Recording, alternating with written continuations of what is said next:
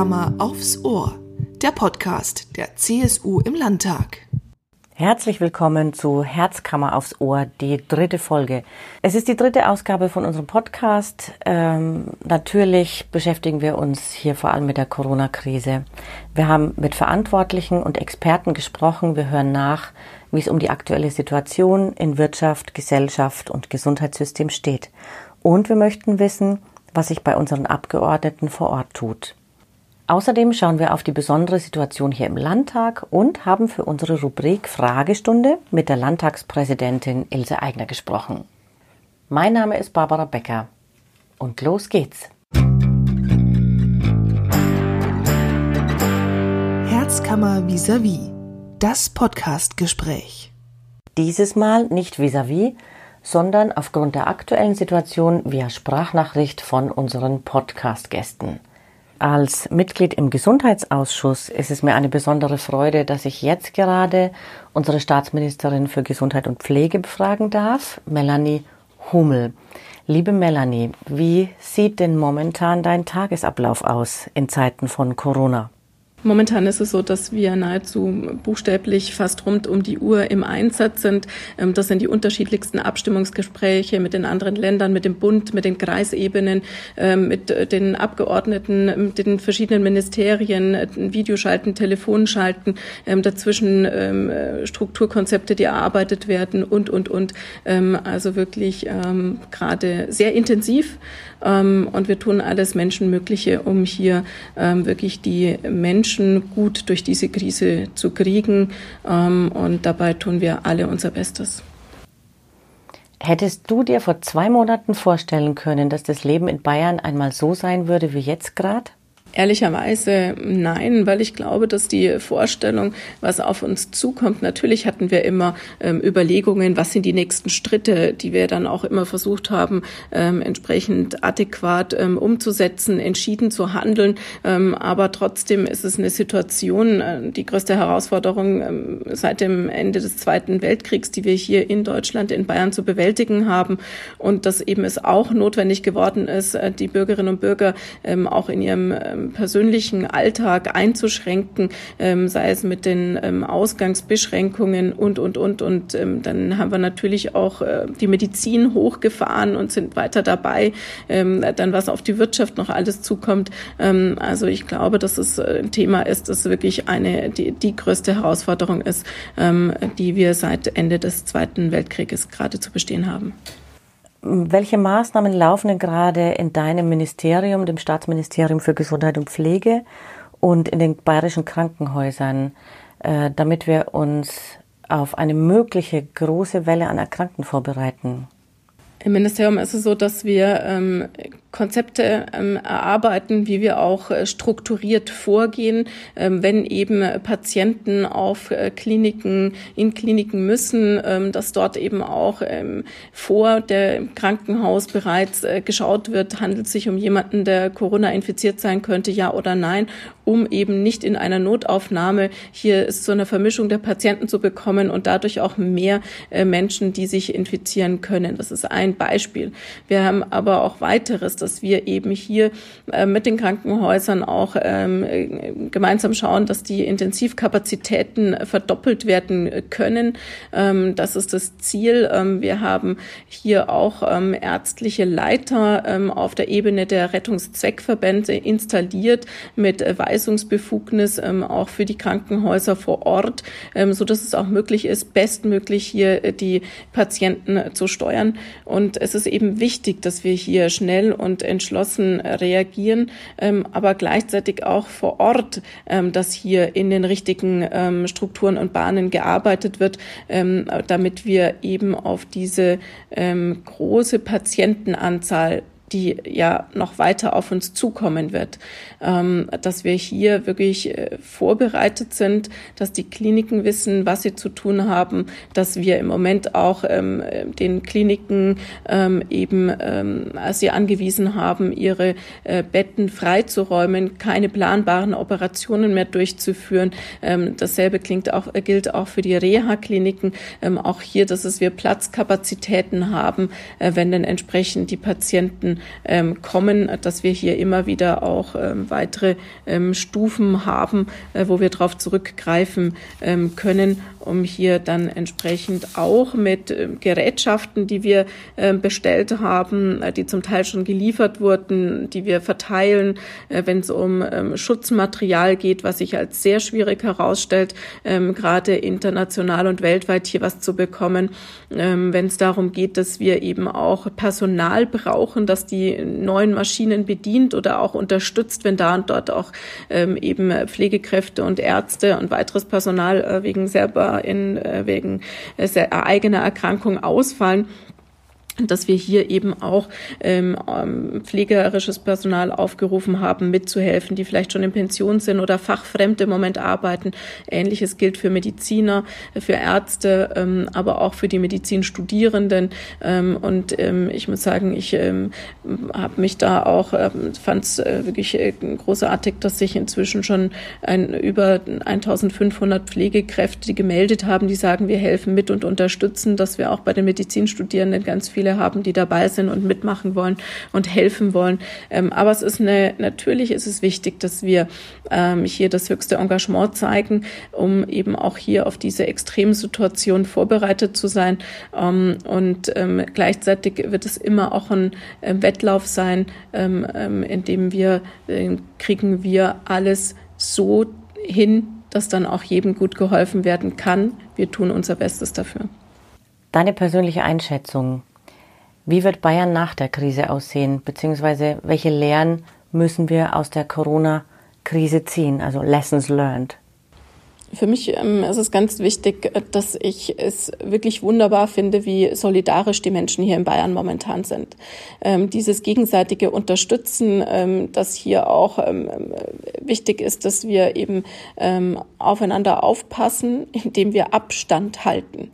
Eigentlich an der Stelle, wo wir eigentlich gerne näher zusammenrücken wollen, müssen wir das sozusagen im übertragenen Sinne tun ähm, und lieber etwas Abstand halten und uns gegenseitig zu schützen. Aber diese Solidarität, die ich im Moment erlebe, ähm, da muss ich sagen, das ähm, ist was, was mich sehr, sehr positiv stimmt. Und gleichzeitig gibt es aber auch viele, viele Ängste, die da sind. Wenn ich an die Leute denke, die ja auch überlegen, wie geht's bei ihnen ähm, gesundheitlich weiter, wie geht's wirtschaftlich weiter, wo es auch um Existenzen geht, ähm, dann ist das sicherlich etwas, was auch noch lange, lange Zeit nachwirken wird. Und was sehr spürbar wird, wenn ich an so Dinge wie ähm, Schutzmaterialien, Atemschutzmasken denke, wie wir inzwischen weltweit abhängig sind. Und das wird etwas sein, wo ähm, ich auch ein ganz starkes Augenmerk darauf legen werde, dass wir in den nächsten Jahren da auch schauen, ob wir nicht gewisse Produkte auch ähm, vorhalten oder eben auch wieder eigene Produktion ähm, hier in Bayern, in Deutschland ähm, haben, um eben diese Abhängigkeit, ähm, die weltweit da ist, zu reduzieren, gerade wenn ein Notfall da ist. Vielen Dank, Melanie Hummel.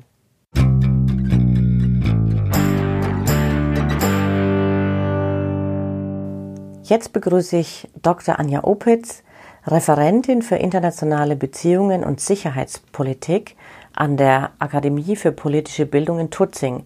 Und zugleich ist Frau Dr. Opitz Vice President der Global Health Security Alliance. Also eine Organisation, die sich äh, mit äh, globaler Sicherheit im Bereich äh, Gesundheit beschäftigt. Ähm, es ist toll, dass wir so eine, so eine Spezialistin da haben ähm, Frau Dr. Opitz, wie bewerten Sie denn die internationale Zusammenarbeit in dieser Krisenzeit? Insgesamt sehe ich drei Tendenzen etwa, die in der internationalen Zusammenarbeit, die wir seit Ausbruch des neuartigen Coronavirus beobachten können. Das eine ist ganz unterschiedliche Reaktionen im Umgang mit einer solchen Epidemie, die jetzt eine Pandemie geworden ist. Es gibt Länder, die haben Erfahrungen, etwa mit dem SARS-Erreger ähm, oder eben auch Länder, die Ebola erfahren sind, die haben einen sehr viel schnelleren vielleicht Reaktionsmechanismus, andere Erfahrungen als wir das hier in Europa haben oder wir es in den USA momentan sehen. Die wissen genauer, wer mit wem kooperieren muss, wo die Schwachstellen sind im, innerhalb eines Systems und die greifen dann auch anders und konsequenter durch. Äh, die mm, setzen sehr viel schneller striktere Quarantänemaßnahmen um. Das ist natürlich auch mit äh, vor dem Hintergrund autoritärer versus demokratischer Systeme zu sehen, aber eine Epidemie oder eine epidemische, epidemische Lage macht vor, vor demokratischen oder nicht demokratischen Strukturen erstmal grundsätzlich nicht halt. Aber wir sehen eben, dass es Länder gibt, die auch andere Mechanismen noch ansetzen, indem sie eben symptomatische und nicht symptomatische Personen voneinander trennen. Das ist der erste Punkt. Das zweite ist, dass wir gerade hier in Europa äh, so ein bisschen eine Phase, die hatten, die sich vielleicht auch in einem, in einem Aktionismus ausgedrückt hat auf gewisse Weise weil man eben unerfahrener ist. Der, ich sage aber gleich vorweg, dass dieser Aktionismus sich jetzt doch tendenziell eher widerlegt. Aber wir haben eben gesehen, dass es Länder gibt, die doch auch dann eigenständiger handeln und anders handeln als das Nachbarland. Ähm, wir sehen das in Deutschland, die ja jetzt oder wir in Deutschland müssen lernen, was das Thema Massenlagen für unser Gesundheitssystem bedeutet auf die wir so tatsächlich nicht vorbereitet äh, waren und jetzt eben diesen enormen Druck spüren auf Personal, auf Intensivstationen, Betten, nicht nur auf der Krankenhausseite, aber auch in den Gesundheitsämtern, in den Pflegeberufen, all diese unterschiedlichen Aspekte in, des gesellschaftlichen Lebens, in die diese Epidemie jetzt hineinrückt. Und an dritter Stelle ist eine Tendenz, die ich auch beobachte in der internationalen Zusammenarbeit. Auf der einen Seite ähm, ist Deutschland hier Vorreiterrolle, indem es eben auch über die Grenzen hinweg schaut und jetzt beispielsweise Patienten aufnimmt aus den Nachbarländern, deren Gesundheitssystem noch stärker unter Druck steht als wir. Das ist wirklich positiv zu beachten. Andererseits muss ich aber auch sagen, dürfen wir den Blick nicht verlieren für äh, die Brennpunkte außerhalb Europas. Ich nenne hier beispielsweise mal Syrien. Die Corona-Epidemie ist auch in Syrien angekommen und dort äh, ist ein Gesundheitssystem so marode, so kaputt aufgrund des Kriegs, Krieges und der Kriegssituation, dass es einer Pandemie niemals statthalten kann. Gerade der Norden, Norden Syriens ist davon massiv betroffen. Und wenn sich dort die Fallzahlen jetzt erhöhen, dann haben wir die nächste große humanitäre Katastrophe vor uns stehen, die wir auch äh, selbst uns in der Krise befinden, dann regeln müssen. Wie bewerten Sie das Engagement der EU in der Corona-Krise? Handelt sie? Handelt sie ausreichend? Oder sind ihr eher aufgrund von äh, Nationalismen oder von Egoismus einzelner Staaten die Hände gebunden? Die Europäische Union als supranationale Institution ist grundsätzlich nicht zuständig für die nationalen Gesundheitspolitiken. Das sind also Hauptaufgabe der Nationalstaaten und auf dieser Ebene ist es verortet. Heißt nicht, dass wir nach der Krise da nachsteuern können und da auch nochmal überlegen können, ob das sinnvoll ist. Es gibt aber grundsätzlich erstmal keine globale oder kann es gar nicht geben, globale einheitliche Strategie der Europäischen Union, die über alle Bereiche Gesundheit, Sicherheitspolitik, Ökonomie, Bildung und so weiter greifen kann im Fall oder im Feld der Gesundheitspolitik. Es gibt institutionelle verschiedene Zuständigkeiten, die auch unterschiedliche Zuständigkeiten im Bereich Krisenmanagement haben. Und demzufolge ist es ganz normal, dass wir also Nationalstaaten hier an als die agierenden Akteure wahrnehmen können, was eben auch das Thema Testverfahren betrifft, Gesundheitssysteme, die Ausstattung von Gesundheitssystemen, die Frage, wer wann wie wo getestet wird und so weiter. Trotzdem ist ja auch in der EU einiges passiert, oder? Die kroatische Ratspräsidentschaft hat im März den EU-Krisenreaktionsmechanismus aktiviert und zwar im Full Activation Mode. Das bedeutet, es gibt nicht nur den Informationsaustausch zwischen den Mitgliedstaaten, sondern der Krisenreaktionsmechanismus bringt alle relevanten Akteure des Krisenmanagements auf EU-Ebene zusammen. die Europäische Kommission, die äh, das Europäische Parlament, die eben über Haushalte bestimmen können, die also auch finanziell hier Regelungen treffen können.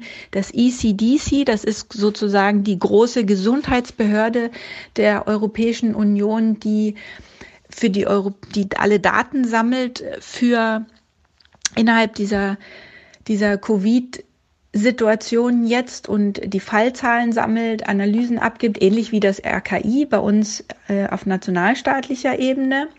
Dieser Krisenreaktionsmechanismus trägt dafür Sorge, dass Mitgliedstaaten auch koordiniert Maßnahmen umsetzen können. Das haben wir jetzt gesehen an der doch koordinierten ähm, Entscheidung, Grenzschließungen durchzuführen als Maßnahme, um die Eindämmungsstrategie zu fahren. Wir sehen das an der sogenannten Green Line, die jetzt auf die Wege gebracht worden ist, sprich die, der Mechanismus, dass wir auf Supply-Ebene, was Masken, aber auch im Lebensmittelbedarf, ähm, also den, den Transitverkehr schneller zwischen den einzelnen Mitgliedstaaten durchsetzen können.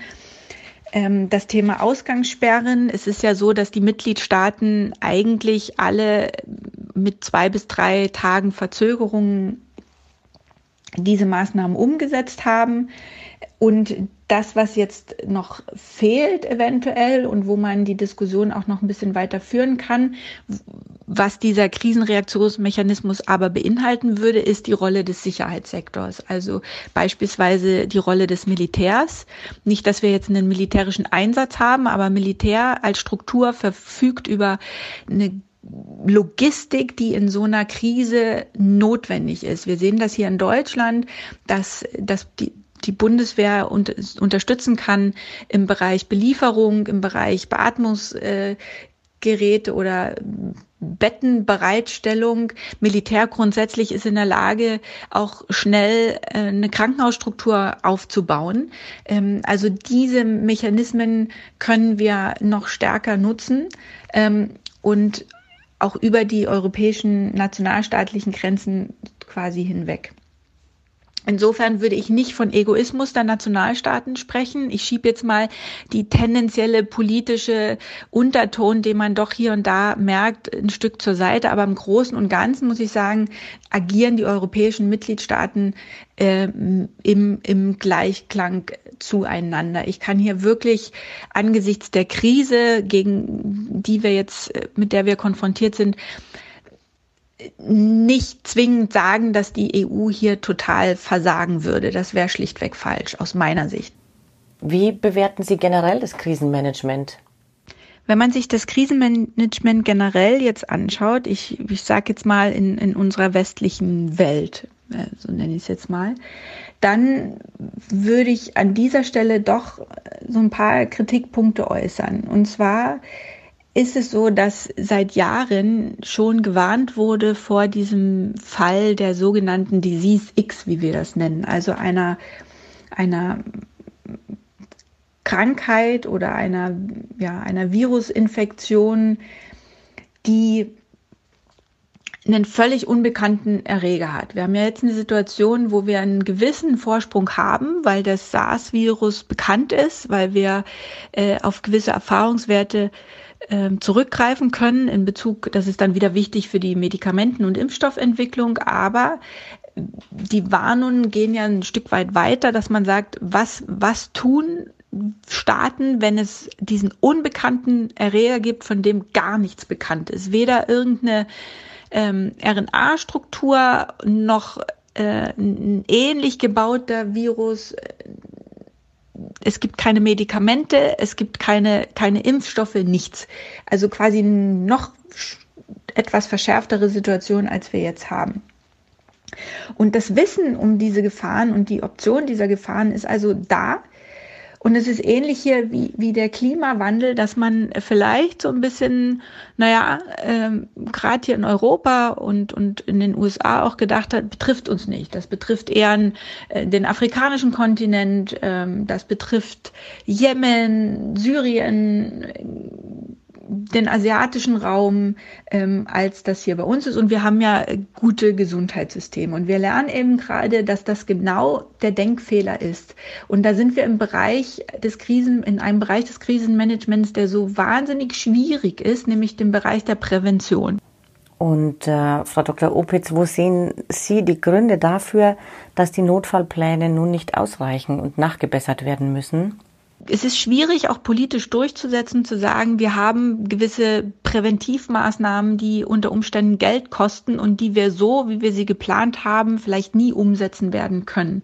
Aber was wir lernen müssen in der jetzigen Situation ist, dass wir irgendwas in der Schublade haben müssen, irgendeinen aktualisierten Pandemieplan. Wir waren ja jetzt in einer Situation, wo wir Pandemiepläne ad hoc überarbeiten müssen. In Deutschland sehen wir uns der Situation konfrontiert, dass wir das Infektionsschutzgesetz überarbeiten müssen. Wir diskutieren gerade, inwieweit kann der Datenschutz gehen. Und ich warne an dieser Stelle tatsächlich davor, dass wir die Diskussionen, die wir führen in einer demokratischen Gesellschaft und die auch berechtigt sind, nehmen wir mal das Beispiel Datenschutz raus, jetzt eins zu eins umlegen auf so eine pandemische oder epidemische Situation.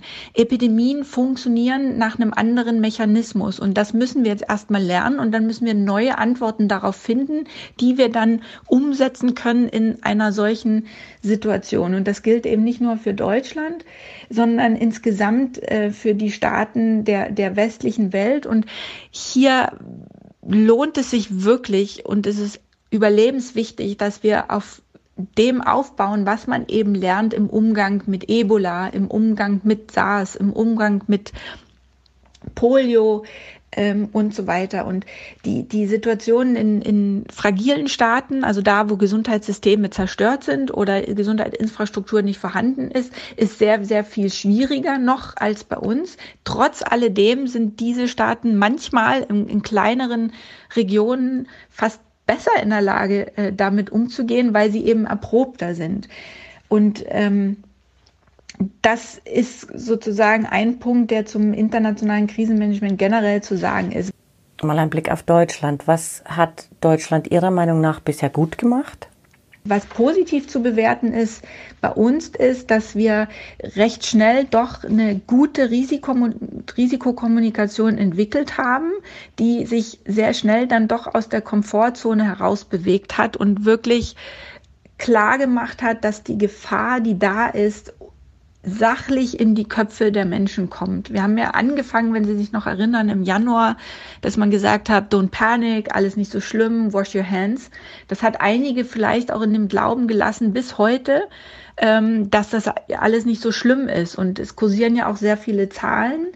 Ähm, und auch hier ist so ein Punkt, wir müssen erstmal lernen, mit diesen Zahlen, diese Zahlen zu interpretieren und äh, verstehen zu können. Es ist eben nicht so einfach, Covid mit Influenza gleichzusetzen.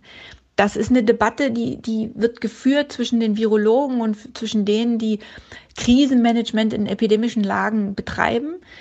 Und äh, da war so meine Kritik so ein bisschen, dass das vielleicht zu schnell, zu früh in die Öffentlichkeit gelangt ist, weil wir jetzt natürlich sehr viele auch, ähm, nehmen wir mal ein Bild aus dem Fußball, wir haben jetzt sehr viele Hobbytrainer, die dann jetzt hoch und runter rechnen und zu anderen Schlüssen kommen. Und da würde ich sagen, ist Vorsicht zu walten zu lassen. Und das trifft jetzt nicht nur für die deutsche Situation zu, sondern auch insgesamt, äh, wenn ich jetzt so die Erfahrungswerte nehme aus anderen europäischen Staaten, um uns herum, Frankreich, äh, Spanien, ähm, aber auch die Ukraine, Großbritannien und so weiter. Unterm Strich ist es immer noch notwendig, dass man dem Ansatz, den die Weltgesundheitsorganisation gegeben hat, folgt, nämlich, dass es gemeinsame Anstrengungen sein müssen, dass alle Länder das politische Commitment zum Krisenmanagement abgeben und dass kein Staat von der Strategie abweicht, einerseits einzudämmen und gleichzeitig aber auch zu regulieren. Nur zu regulieren wird Folgen haben, die wir so nicht abschätzen können. Und das nicht nur im Gesundheitssektor, sondern eben auch im äh, gerade in der Wirtschaft, im gesellschaftlichen Sektor und so weiter und so fort. Also es muss beides Hand in Hand gehen und am besten koordiniert. Auf das wichtige Thema Wirtschaft gehen wir als nächstes noch ein. Ihnen an der Stelle nochmal herzlichen Dank für die interessanten Einblicke.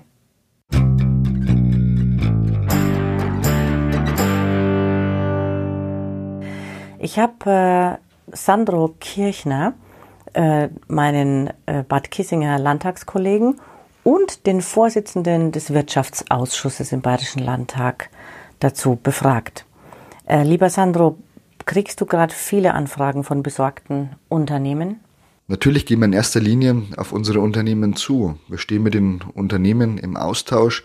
Wir sprechen über Lösungen, über Mechanismen, die wir in unsere politischen Entscheidungen mit einbringen können. Da gibt es auch tolle Vorschläge. Ganz aktuell zum Beispiel die Abschaffung der Vorfälligkeit der Sozialversicherungsbeiträge und vieles mehr. Aber es melden sich auch Unternehmerinnen und Unternehmer, die Nachfragen haben, die nicht wissen, ähm, was sie als nächstes tun können oder tun sollen und die auch das eine oder andere, was auf der politischen Ebene entschieden wird, kritisch hinterfragen. Und was sind so die, die Hauptsorgen, die Hauptanliegen, die an dich von Unternehmerseite an dich herangetragen werden? In erster Linie geht es natürlich um die Themen, die wir bereits jetzt schon versuchen, mit unserem Schutzschirm und den Soforthilfemaßnahmen abzufangen, abzudecken. Es geht natürlich um Umsatzausfälle, in der Konsequenz um die Zahlungsfähigkeit der Unternehmen und im Weiteren natürlich auch, wie mit verschiedenen laufenden Kosten umgegangen werden kann. Sie müssen sich vorstellen, ein Unternehmen generiert keine Einnahmen mehr, muss aber gleichzeitig den Arbeitnehmer an der Stelle bezahlen. Also wie gehe ich mit Personalkosten um? Und natürlich kommen auch viele Vorschläge von Unternehmerinnen und Unternehmen, die aber im Weiteren noch geprüft werden müssen. Okay, welchen Eindruck hast du? Welche Betriebe, welche Branchen trifft es gerade besonders hart? Wie erwartet trifft es gerade die kleinen und mittleren Betriebe, also das Rückgrat unserer bayerischen Wirtschaft ganz besonders. Wenn wir es über die verschiedenen Branchen anschauen, dann haben wir den gesamten Tourismus, die Gastronomie, die Hotellerie, die Reisebranche, den Luftverkehr, Bustouristik und viele, viele mehr, die in diesem Bereich sind. Und sie trifft es besonders hart, weil sie ihre Geschäftsgrundlage verloren haben. Trifft aber auch den Einzelhandel mit der Schließung der Geschäfte, den Messebau, wenn keine Veranstaltungen mehr stattfinden, können auch keine Messen mehr aufgebaut werden und ausgestaltet werden. Und natürlich insgesamt auch das gesamte produzierende Gewerbe, vor allem die Automobilindustrie und ihre Zulieferer. Welche Unterstützung bietet Bayern äh, seinen Unternehmen bei dem Weg durch die Krise? Vielleicht kannst du ein paar der wichtigsten äh, Instrumente nochmal benennen. Der Freistaat Bayern ist sehr schnell in die Offensive gegangen. Gleich zu Beginn der Krise hat man einen Rettungsschirm mit 10 Milliarden Euro aufgespannt, der inzwischen auf 20 Milliarden Euro ausgedehnt worden ist. Es gibt Soforthilfen, um Liquidität zu ermöglichen. Abhängig von der Unternehmensgröße gibt es 5.000, 7.500, 15.000 oder gar 30.000 Euro. Diese Hilfe richtet sich vor allem an unsere Wirte, an die Tourismusbranche, an Taxle, an Messebauer, aber auch an Handel und alle Kulturschaffende, an alle Kleinstbetriebe und kleine Unternehmen. Das Geld wird sehr schnell ausgezahlt und es muss auch nicht zurückgezahlt werden, aber man muss natürlich schon einen Anspruch darauf nachweisen. Ein weiterer Punkt für die Liquidität ist, dass Bayern den Bürgschaftsrahmen der LFA Förderbank erhöht hat. Die LFA kann somit bis zu 90 Prozent des Kreditrisikos der Hausbanken abdecken und somit das Risiko der Hausbanken auf Minimum reduzieren und damit die Kreditvergabe wesentlich erleichtern und spontaner gestalten.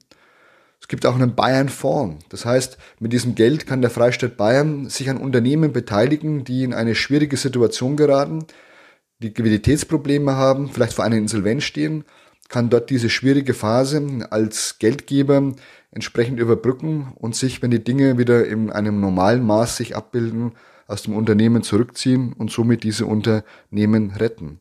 Hinzu kommen Dinge wie Steuerstundungen ohne Zinszahlung oder eben auch, wie das Finanzministerium vor kurzem bekannt gegeben hat, dass auf Antrag bereits geleistete Umsatzsteuersondervorauszahlungen wieder zurückgegeben werden. Und all diese Hilfen sichern Liquidität und machen Mut. Und ich denke, wir sehen gerade in diesem Moment, wie tatkräftig, wie aktiv der Freistaat Bayern an dieser Stelle ist. Peter Altmaier auf Bundesebene hat ja das Ziel ausgegeben, keine Firma darf wegen der Pandemie in die Insolvenz gehen. Mal Hand aufs Herz, ist es realistisch? Können wir sie wirklich alle retten? Der Bund steht jetzt in der Pflicht. Zwischenzeitlich folgte der Bund dem bayerischen Beispiel und stellt Hilfen für unsere Wirtschaft bereit. Aber auch der Bund ist jetzt aufgefordert, endlich die richtigen Rahmenbedingungen für den Wirtschaftsstandort Deutschland und damit Bayern zu setzen. Gerade auch die Phase des Post-Shutdown in den Fokus zu nehmen. Wir benötigen neben den aktuellen Hilfen zukünftig auch endlich eine Unternehmenssteuerreform, um international wieder wettbewerbsfähig sein zu können. Flexiblere Arbeitszeiten, niedrige Strompreise für unsere Wirtschaft ganz generell, aber vor allem auch einen Industriestrompreis für unsere energieintensive Wirtschaft, einen reduzierten Mehrwertsteuersatz von sieben Prozent für unsere Hotellerie und Gastronomie, ganz wichtig, damit dort neue Spielräume entstehen und natürlich in allen Bereichen Entlastung von Abgaben und vor allem von der immer größer werdenden Bürokratie. Das sind nur einige Punkte, die wir seit langem fordern. Jetzt ist aber endlich an der Zeit zu handeln und diese Dinge jetzt umzusetzen und nicht erst im Nachgang. Ich weiß, diese Frage ist unbeliebt und, und ist bestimmt schwierig, da Aussagen zu machen, aber Einschätzungen gibt's ja. Kannst du die ökonomischen Auswirkungen der Corona-Krise zum jetzigen Zeitpunkt irgendwie abschätzen? Keiner kann die Situation wirklich abschätzen und Experten sagen uns, dass die Auswirkungen noch viel, viel schwieriger sein werden als bei der Finanzkrise 2008. Das IFO-Institut hat Anfang der Woche eine ernüchternde Studie veröffentlicht, die klar aufzeigt, dass die Auswirkungen in Abhängigkeit von der Zeitdauer des Shutdowns stehen. Aber auf der anderen Seite können wir uns schon Mut machen und können sagen, naja, ähm, der Shutdown ist temporär, wir können ihn steuern. Und Teile der Wirtschaft sind ja auch weiterhin aktiv, laufen fast normal weiter, wie zum Beispiel das Handwerk oder das Baugewerbe. Teile der Industrie sind on hold, versuchen über die Kurzarbeit den Schaden zu reduzieren. Und das ist ein gutes Instrument. Das haben wir in zurückliegenden Krisen ja schon feststellen können. Aber wie vorhin schon gesagt, gerade die kleinen Unternehmen stehen mit dem Rücken an der Wand. Hier kann man als Verbraucher vielleicht auch überlegen, was man dazu beitragen kann. Muss ich vielleicht jetzt mein Hemd unbedingt in England in einem Online-Shop kaufen oder kann ich es nicht in ein paar Wochen später, wenn die, die Lage wieder normal ist, dann beim Einzelhändler um die Ecke kaufen. Auch das sind Dinge, die vielleicht weiterhelfen. Aber in Summe ist es klar, dass wir eine der größten wirtschaftlichen Herausforderungen zu meistern haben, die es seit dem Zweiten Weltkrieg überhaupt gibt. Wichtig ist auch jetzt, dass die Hilfen, die auf den Weg gebracht worden sind, auch bei unseren Unternehmerinnen und Unternehmen ankommen und dass die Unternehmen so eng wie möglich durch diese schwierige Phase begleitet werden. Und vor allem nochmal, Jetzt ist es wichtig, dass die Weichen für die Zeit nach dem Shutdown gesetzt werden und da dürfen wir keine Zeit verlieren, da müssen wir jetzt handeln. Vielen Dank, lieber Sandro Kirchner, Ausschussvorsitzender des Ausschusses Wirtschaft im Bayerischen Landtag.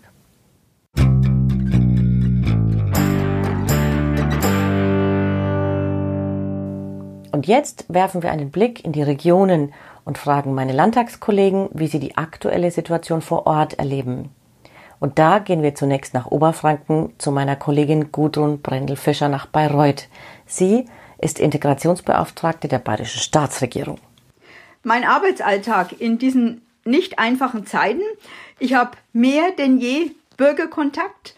Zum einen auf digitalem Weg, aber natürlich auch telefonisch. Und es geht in erster Linie natürlich um gesundheitliche Fragen, um Weiterleitungen der entsprechenden Informationen der Staatsregierung, der Verwaltungen, der Behörden, der Gesundheitsämter. Und was auch ganz, ganz wichtig ist und bei mir eine große Rolle spielt, ich habe ja einen großen Wirtschaftsverteiler und kenne natürlich auch viele Unternehmerinnen und Unternehmer, die sich große Sorgen um ihre Betriebe machen, aber natürlich auch Arbeitnehmerinnen und Arbeitnehmer, die sorgenvoll in die Zukunft blicken und ja damit rechnen, dass sie in Kurzarbeit gestellt werden oder eben auch entlassen werden, schlimmstenfalls. Was beeindruckt dich, liebe Gudrun, aktuell positiv in der Corona-Situation? Gibt es da was? Was mir besonders gut tut, das ist die gezeigte Kreativität, der Ideenreichtum und auch das große Engagement, anderen Menschen zu helfen. Ob das über Apps passiert, ob das über Zeitungsanzeigen passiert, über entsprechende Auftritte im Social-Media-Bereich. Es ist also höchst erstaunlich, was sich da alles tut. Und es sind nicht nur junge Menschen, die hier Hilfe anbieten, Studentenportale zum Beispiel in Bayreuth, sondern es sind auch Menschen in allen Lebensbereichen, in allen Bereichen unserer Gesellschaft, die jetzt versuchen dann denen zu helfen, die selber nicht in der Lage sind, zum Beispiel ihre Einkäufe zu tätigen oder sonst irgendwelche Hilfestellungen brauchen, damit der Sozialkontakt möglichst niedrig gehalten werden kann, aber andererseits natürlich auch durch Telefonketten versucht wird, dass diese Menschen äh, nicht in die Isolation geraten, sondern auch natürlich Ansprache haben weiterhin und das ist ja sehr, sehr wichtig. Danke, liebe Gudrun. Mein Landtagskollege Klaus Holleczek ist aus Schwaben. Äh, er ist auch Staatssekretär im äh, Ministerium für Bau, Wohnen und Verkehr. Und aktuell sitzt er, wie wir alle, ganz äh, engagiert zu Hause am Schreibtisch und versucht, möglichst viele zu unterstützen. Lieber Klaus, was sind deine Beobachtungen zur Corona-Situation?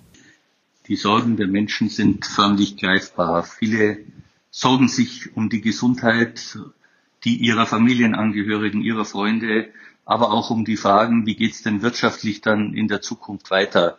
Ich nehme das als Abgeordneter sehr ernst, biete auch Telefonsprechstunden an, um einfach äh, in den Dialog zu kommen, um auch die Fragestellungen aufzunehmen, um sie auch in München einzuspeisen, damit wir die vielen Detailfragen, die auch da sind, äh, beantworten können.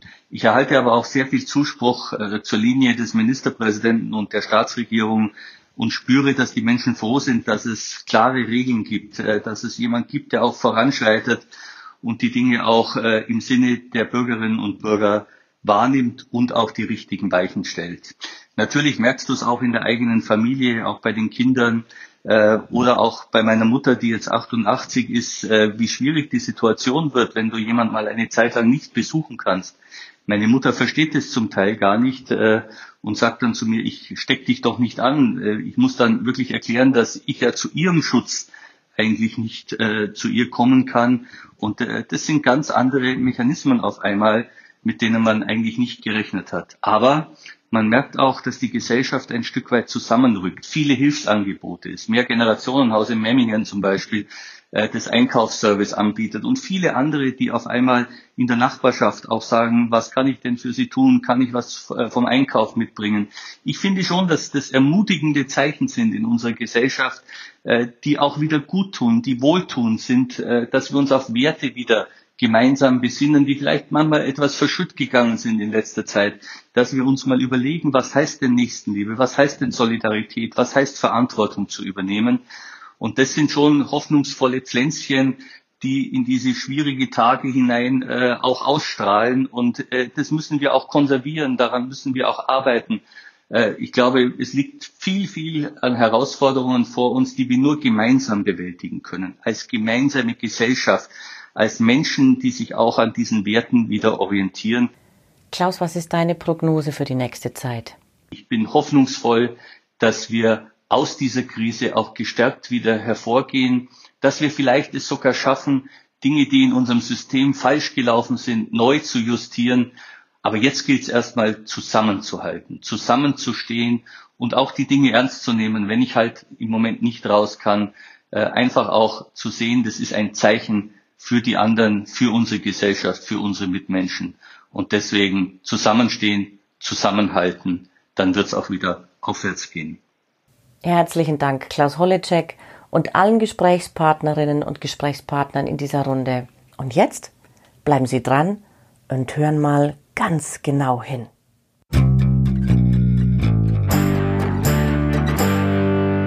Geräuschkulisse. Sie hören ein Geräusch, wir erzählen die Geschichte dazu.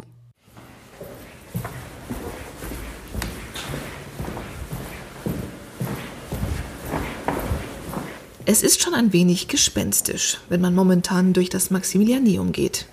Wo es möglich ist, wird von zu Hause aus gearbeitet, wichtige Ausschuss- und Plenarsitzungen finden aber nach wie vor statt, wenn auch anders als gewohnt. Alle im Landtag vertretenen Fraktionen haben sich auf Maßnahmen geeinigt, wie der Parlamentsbetrieb in der Corona-Krise aufrechterhalten werden kann. Landtagspräsidentin Ilse Aigner hat mit den Fraktionsspitzen eine Taskforce ins Leben gerufen, um schnelle Entscheidungen in Telefonkonferenzen zu treffen. Um die Weiterverbreitung des Virus zu verhindern bzw. zu verlangsamen, wurde das Plenum auf nur 41 Abgeordnete reduziert.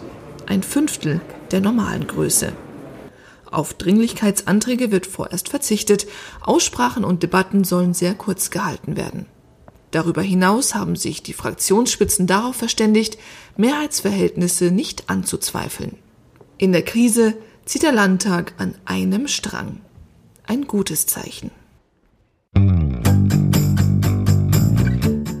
Fragestunde. Heute Fragen zur besonderen Situation hier im Landtag in Zeiten der Corona-Krise mit Landtagspräsidentin Ilse Aigner.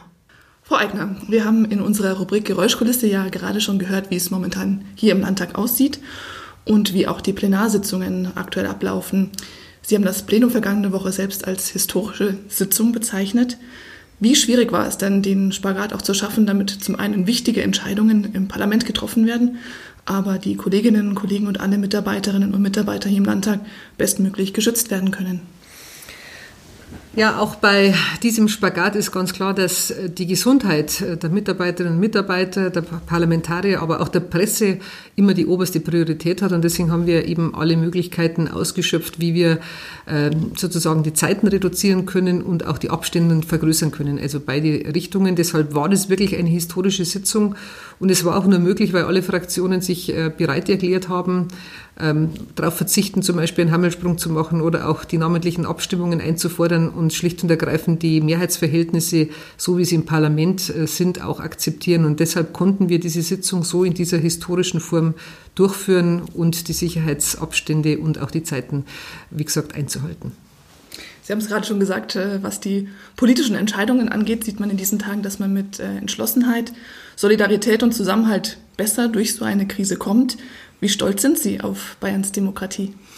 Also ich bin sehr, sehr froh und auch sehr dankbar äh, allen Fraktionen, den Fraktionsvorsitzenden, dass sie da wirklich mit großem Augenmaß und auch Solidarität rangehen. Jeder weiß, das ist jetzt eine besondere Situation und äh, die normalen politischen Auseinandersetzungen, die wir haben, müssen jetzt erstmal hinten anstehen. Die kann man nach der Krise immer noch führen. Aber jetzt halten wirklich alle zusammen und da bin ich wirklich stolz drauf, weil das ist schon einzigartig und ich äh, denke, wir waren da auch ziemlich Taktgeber in der Bundesrepublik Deutschland mit dieser verminderten Präsenz, äh, die dann auch wirklich anerkannt wird. Sie haben gerade schon so die, das Leben nach Corona angesprochen. Ähm, was würden Sie sich denn wünschen? Was können wir denn vor allen Dingen auch aus so einer Krise für unser Leben nach Corona lernen? Also das Erste wünsche ich mir natürlich, dass alle wieder gesund aus der Krise oder viele gesund wieder aus der Krise herauskommen, dass äh, die Wirtschaft, die Familien, das ganze gesellschaftliche Leben möglichst bald wieder in Tritt kommt. Das ist einfach die größte Hoffnung, die wir hier haben. Und auf der anderen Seite, vielleicht können wir auch positive Effekte auch mitnutzen. Wir haben jetzt alle viel Erfahrung geschöpft äh, über die Frage, wie kann man mit sozialen Medien, wie kann man mit neuen Medien insgesamt umgehen, wie kann man Schaltkonferenzen machen, wie kann man sich verständigen, auch über Videokonferenzen. Das funktioniert sehr, sehr gut und ist vielleicht gerade für die zukünftige ähm, Wirtschaft auch ein beispielgebender Prozess, wo man vielleicht die eine oder andere Fahrt, das eine oder andere Meeting auch etwas anders gestalten kann. Das ist das eine. Und das zweite, auch das Thema Homeoffice ist vielleicht ein ganz anderes jetzt nach dieser Krise, wo wir auch Lehren für die Wirtschaft daraus ziehen können. Und nicht zuletzt äh, glaube ich, dass man hier auch gesehen hat, dass alle zusammengeholfen haben, der Bund, die Staatsregierung und alle, um hier auch die wirtschaftlichen Abläufe und alles, äh, was Leben und Gesellschaft und so weiter in Bayern betrifft, auch dementsprechend zu stützen und möglichst schnell wieder zu starten. Ich denke mal, dass man äh, ja gerade in so einem Amt äh, mit Sicherheit auch viel auch in der Schublade hat und sich natürlich viel auch ausmalt und sich denkt, was passiert, wenn und wie können wir handeln, wenn. Haben Sie am Anfang der Corona-Krise gedacht, dass, Sie, dass sowas jetzt auf Sie zukommt?